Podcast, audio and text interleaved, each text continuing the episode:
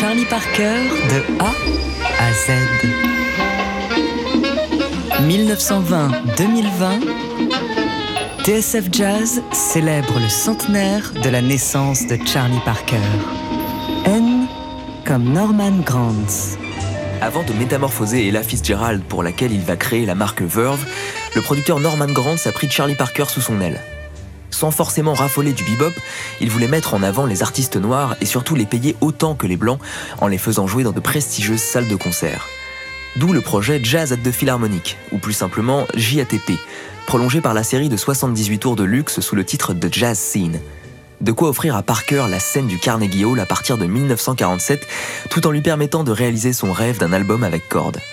Résultat, des cachets plus élevés pour Bird et une meilleure distribution de ses disques dès lors qu'il signera sur le label Mercury, dont Norman Grant pilotait le département jazz. Charlie Parker? De A à Z. Semaine spéciale Charlie Parker sur TSF Jazz.